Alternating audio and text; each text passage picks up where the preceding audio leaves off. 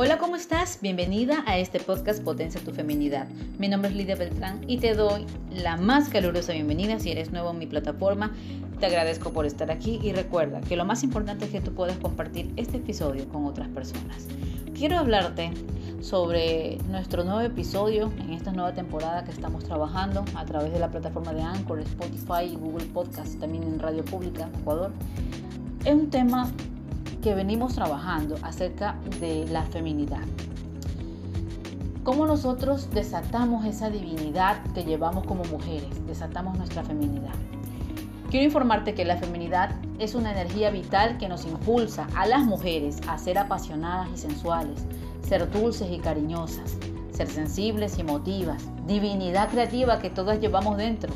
¿Por qué? Porque nosotras somos las que potenciamos nuestro ser dentro porque eso que tenemos es lo que potencia nuestro ser, nuestra luz interior, la que da sabiduría al mundo, aquella con la que todas nacemos. En mi trabajo con mujeres puedo ver el fiel reflejo de mi información inconsciente. Como nada es por casualidad, la vida me pone siempre personas que tengan la misma información que yo, permitiéndome ser espejo para ellas y así, de esa forma, arreglar muchos temas. Las mujeres delgadas, obsesionadas con sus cuerpos, y entre ellas he estado yo, pues ocultan su feminidad con ropas masculinas o con cortes de pelo por encima del hombro. Ojo, yo he estado en esta situación, ahora ya acepté mi feminidad hace muchos años. Así que las mujeres con problemas de menstruación o problemas alimenticios son el reflejo de la causa que potencian en su interior el rechazo inconsciente de la feminidad. Muchas veces cuando tenemos mucha menstruación, problemas a través del útero, estamos rechazando nuestra feminidad, no estamos amando de verdad, no estamos perdonando y allí hay muchas heridas. Porque ahí es donde te quiero hablar acerca de la mujer herida.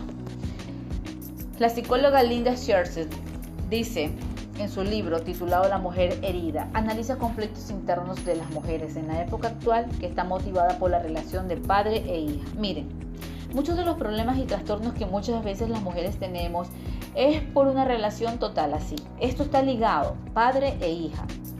Como sabemos, uno de los roles que tiene un padre en el desarrollo psicoemocional de un niño o de una niña es acompañarles a salir del reino protegido de la madre. claro, como que nosotras fuéramos las malas de la película es prácticamente a que el padre saque al hijo del reino protegido de la madre y del hogar hacia el mundo exterior, los conflictos y el desarrollo individual.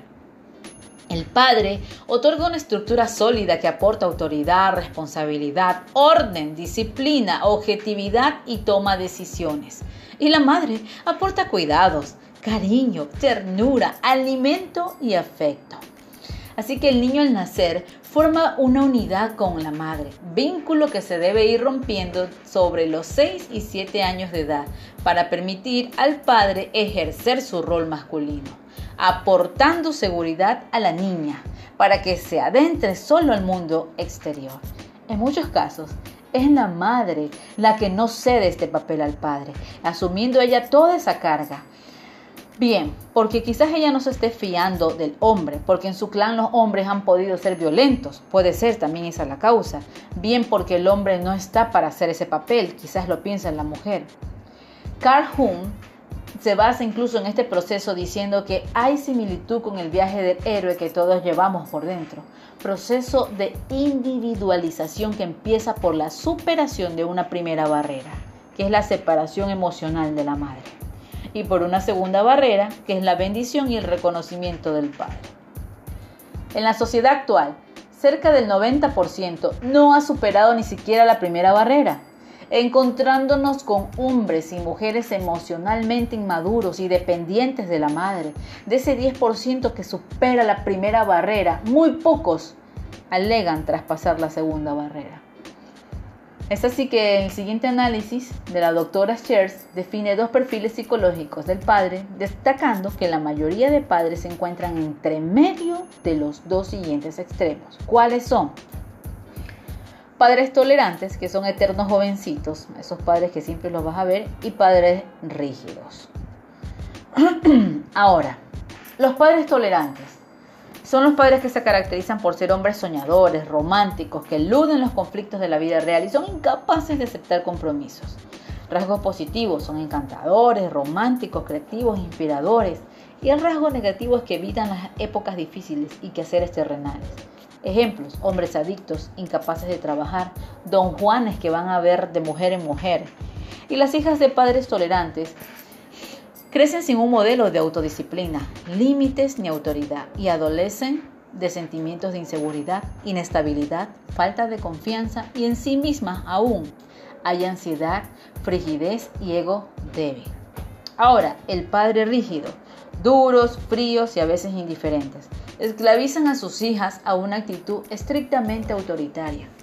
La obediencia, el deber, la racionalidad son bases de su estructura mental. Alejarse de las reglas de la sociedad es algo que contemplan con recelo y desconfianza no suelen estar abiertos a lo inesperado, a la expresión de la creatividad o los sentimientos. ¿Cuáles serían los rasgos positivos de estos padres? Su insistencia en la autoridad y deber aportar un sentido de seguridad, estabilidad y estructura. Rasgos negativos tienden a sofocar las cualidades femeninas del sentimiento, la sensibilidad y la espontaneidad. Ejemplos de estos son padres que funcionan como viejos patriarcas, que asumen el control de todo el dinero, dominando a su cónyuge e hijos y con el tema financiero. Padres que dictan todas las normas y exigen obediencia, padres que esperan que sus hijas alcancen un éxito extraordinario en el mundo, que les exigen que sigan los roles femeninos convencionales, padres que se niegan a reconocer señal alguna de debilidad o enfermedad en sus hijas, o que éstas sean diferentes a ellos. Las hijas de padres rígidos en algún momento de su vida experimentan una relación dificultosa con sus propios instintos femeninos, puesto que sus padres nunca supieron reconocer su feminidad. Como tuvieron unos padres duros y severos, porque ellas lo sean consigo mismas y con los demás, tienden a no gozar de una relación positiva con los hombres y con su propio espíritu creativo, al igual que las hijas de padres condescendientes. La autora del libro define dos patrones antagónicos, que se dan en las mujeres causadas por la herida padre e hija. Estos patrones son dos figuras arquetípicas que podemos desarrollar en cualquier etapa de nuestras vidas e incluso tener una mezcla de dos. Son la eterna muchacha y la amazona acorazada. Así que, madres sobreprotectoras.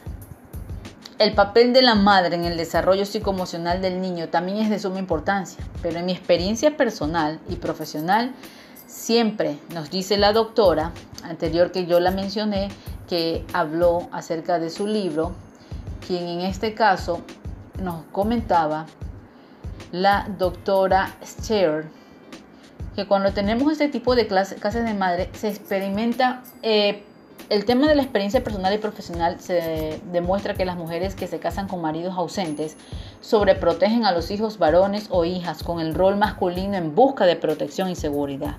Aclaremos que una de las características del inconsciente es que no diferencia entre real, simbólico o ficticio. Por lo tanto, mi inconsciente no diferencia entre mi marido y mi hijo, pues lo que busca el inconsciente biológico es la protección de la energía masculina. Del mismo modo, mi inconsciente no diferencia que mi marido está ausente por el trabajo, por el deporte, por las mujeres, la bebida, porque esté en la cárcel o muerto como si está en el sofá, pero como si no estuviera. Pero el inconsciente es ausencia de protección y seguridad en esa ausencia emocional.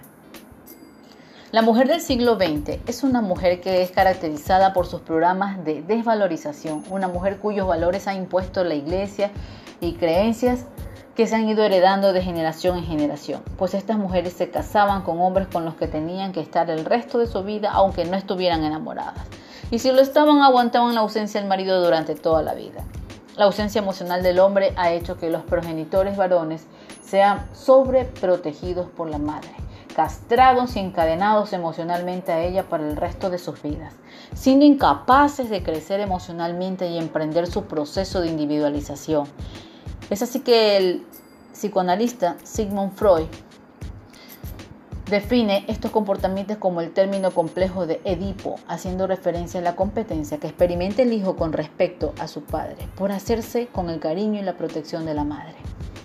Las hijas progenitoras con un rol masculino pueden verse también castradas por sus madres, teniendo que asumir el rol del padre ausente para cumplir emocionalmente las expectativas de la madre.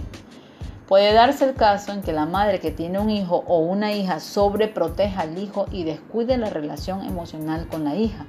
Y en estos casos la hija puede desarrollar trastornos de alimentación por la ausencia del alimento emocional materno, así como rechazo inconsciente a su propia feminidad, reflejo de la relación amor-odio con la madre. Pero también nos queda la otra forma de mujer. Anteriormente se las decía. Así que lo voy a dejar para otro episodio, hablar acerca de la amazona acorazada y la que rechaza la feminidad y la que está en busca del padre y la que toma cosas con conciencia definitivamente. Es importante estos temas y recuerden que todo tiene que ver en nuestra relación padre e hija. Será entonces un próximo episodio amigos. Que les vaya bien.